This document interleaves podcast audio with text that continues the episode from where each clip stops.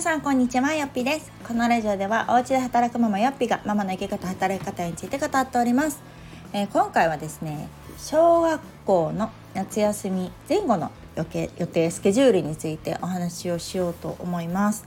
えー、もう言っている間にですね小学生は夏休みに突入するんですね。でうちは今小学校2年生なんですけれどもそれまで小学校に入学するまでは保育園に行っていたので保育園って夏休みとかないんですよね。そうあってもお盆休みとかね。うちの保育園はお盆休みもなくずっとやってはくれてるんですけれども。なのでこう小学校ってどんなスケジュールなんやろっていうのは結構入学までは分かんないところがあって。あと時代もね変わってたりするじゃないですか。なんか自分たちの時とまた近かったりとか。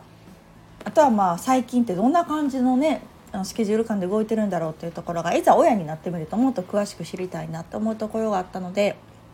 今回はまあ未就学児の方がなかなかイメージがつかないかなと思って、まあ、我が家のスケジュールなんですけれどももちろんね地域差あると思いますが、まあ、一つのね参考として、まあ、こんな感じなのかっていうのをイメージしておいてもらえるともしかするとこの小1の壁だったりとかね今後働き方とあと小学校生活っていうのを照らし合わせた時の調整なんかができやすいんじゃないかなと思ったので今日は共有をしていこうかなと思っております。えー、まずですね夏休み自体は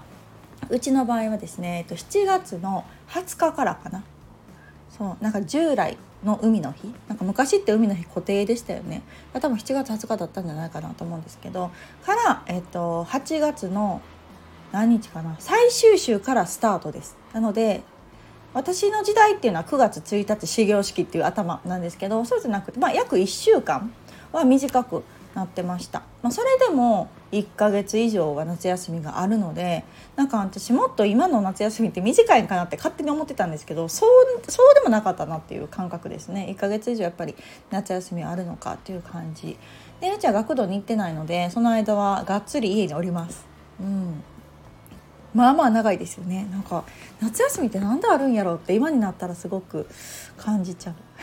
昔はね学校にクーラーなかったりとかしたと思うんですけど今はね普通についてるしね夏休みいるかなって感じはするんですけれどもまあまあそんな感じで現状は1ヶ月以上夏休みがございます。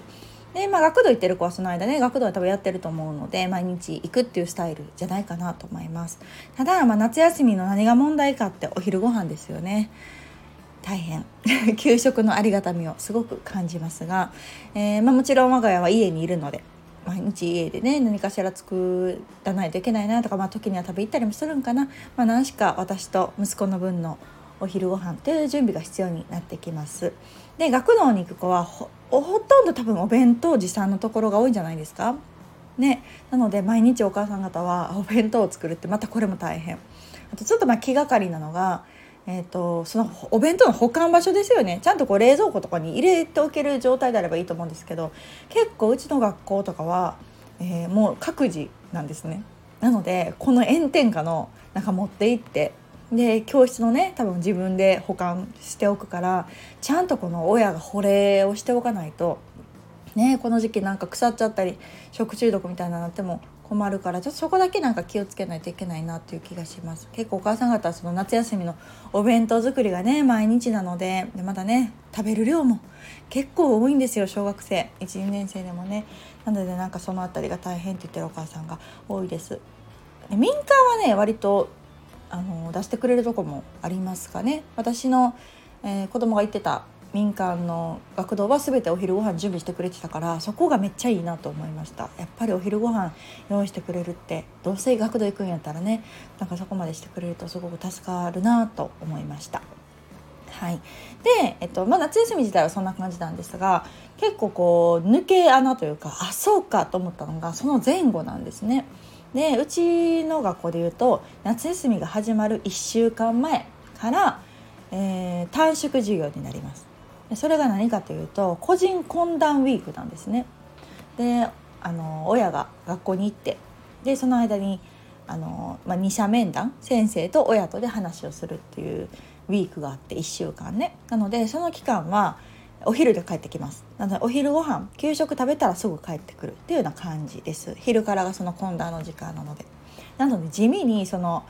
何ていうの普段は5時間6時間ある曜日も毎日その給食食べて帰ってくるのでお昼ぐらいですよね。なので結構短い。そうっていうのが1週間がプラスあるっていうところとあと何日か前からは給食もなくなるんですね。そうなので給食の前4時間で帰ってくるっていう日もあったりとかあとまあ終業式の日とかねもちろんその式だけだから何時間2時間ぐらいで帰ってくる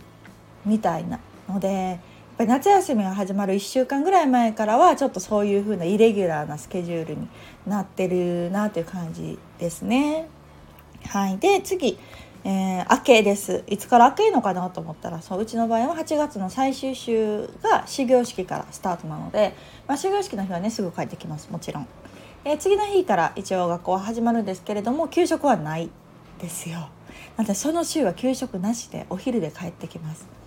ねなんかすぐ給食出してほしいと思ってたけどなぜかないんですよね。給食始まるのはうちは、えー、その翌週からですね。からなので1週間はお昼なし。でそれまでに帰ってくるのでなのでお昼ご飯ベースで考えると結局1ヶ月半ぐらい1ヶ月半ちょっとかなはお昼ご飯を作らないといけないっていう状態なんです。これがまあまあ大変。うんなんか意外でした。そうあそっかと思って。こんなにもお昼作らんとあかんのかっていうのがねそれは学童の子も一緒お弁当を作っていかないといけないのでお母さんたち大変だなっていううん、イメージでした。でその懇談ウィーク夏休み前のね懇談ウィークも自分たちが行く日だけじゃないから他のね自分たちが行かない懇談じゃない日もそう毎日お昼で帰ってくるから結構ね短縮授業が多いなって夏休み前後の1週間は短縮授業なので結構長いななんて思ってます。でもう一つちょっとびっくりしたのがその個人懇談にね親が行くんですけれども子供は同席しないんですよ。2年生やからかな。もっと高学年とかなったら同席するのか。小学校は同席なかったかな。なんか私も記憶がないから当時のね。そうだから今はっていうのと、まあ、うちの学校かもしれないんですけどその同席がないのでじゃあ子供はどうするんだいと。そしたら子供はねお留守番なんですよ家で。ちょっとびっくりじゃないですか。なんかえー、みたいなね 1年生。まあ2年生ぐらいのまあ、ちょっとね慣れてはきてるんですけど1年生の時も私なんかその時はねそう学童行ってたから家で一人泣くことはなかったんですけどえお家帰る子どうするんやろうと思ったらみんな家でお留守番してて親だけ行くって言ってたからなんかそれもそれでねなんだろうまあしゃあないっちゃしゃあないんでしょうけどちょっと学校におらせてくれたりとかなんか一緒にね連れて行ってその時間いるとかもできたらいいのになーなんて思ってたけど基本は子供は家でみたいな感じのアナウンスでした。うんなので結構親だけが行く感じかな。三者面談とか全然ないですね。そう。でも先生と話す機会っていうのもほとんどなくって年間通して2回ですねうちは。そう。この個人懇談とあとあれだな家庭訪問がありましたね。入学して入学してというか新しい学年になって間もない頃ゴールデンウィーク前後ぐらいで家庭訪問があるので、まあ、先生と1対1で話す機会というのが年3回ぐらいでした。うんって言っても短いですけど10分ぐらいなんですよ。コロナやからかな。もともとそうなのかな分かんないですけど。だか10分ぐらいやから本当家庭訪問もめちゃくちゃあっさり終わりました。で懇談もそんな感じ。1人10分程度デートのことなので、うん、なんかそんな感じかなと思っております。うん、なのでねなんかこう喋りたいこととか伝えたいこととかも準備していかないといけないのかなと思ったりねえ学校の様子とかも聞きたいしうん、と思うけど10分なんてねきっとあっという間だしなんか通知表の説明とかでね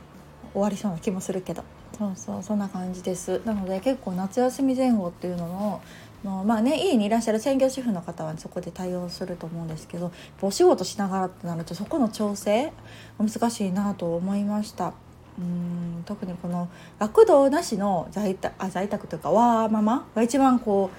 うややこしいですよね学童に行ってるわけでもないけどそのイレギュラーな時間割に結構合わせていかないと仕事も含めね合わせていかないといけないから結構その私は今その1日ごとにそのスケジュールが違うというかねこの日は、うん、普通に6時間あるとか。この日は短縮授業で給食食べて帰ってくる。この日は給食なしで4時間で帰ってくるとか。なんかそういうのがねほんと日によってまちまちだからそこをこうしっかり管理しておかないとその時間ねなんかちょっと家出てるとかっていうのも怖いじゃないですか。ね子供帰ってきて家開けへんみたいになっても困ったりとか。あと仕事の時間とかねもう息子がおらん間にもこれだけはやってしまうみたいな時間が変わってくるわけですから。なんかそこの調整もあるなぁなんて思いながら2年目の夏休みに突入しようとしております。まだね夏休みの過ごし方については考えていかないといけないなと思ってるんですがそれ以前にその前後のスケジュールだったりあと夏休みの登校日とかもですよね。なんか私の時代はって言っても結構前30年近く前だからなんだけどあのプールとかあったんですよ。学校夏休み登校してねプールとかあったけどそんなもないしなんかたまにの登校日はね12回多分あるんですけど本当一瞬で帰ってきます。1時間とか。そも何のためのっていう気もするんですけどなんかそんな登校日はあるらしいけどね。1時間で帰ってきたらもうすぐですよね。当然給食なんか寝ないし。本当一体何をしに行くのか生存確認なのか みたいななんかよくわかんない登校日がございますけどなんかそんな感じです、うん、なので結構その7月入った時ぐらいからも調整をしていかないといけず。でやっと整うのが9月入ってからかなという感じ。なのでうん、なんかまだ小学校ってどんな感じかなとかあと長期休みね、あのー、どう過ごそうかなと思ってる方特に働いてるお母さんたちはすごく頭を悩ませるところかなと思いますのでなんか少しでもねイメージしてもらえたらいいかなと思って今日は小学校の夏休み前後も含めのスケジュールをお話しさせていただきました。皆さん夏休み頑張って乗り越えましょう。ではまた次回お楽しみに。さよなら。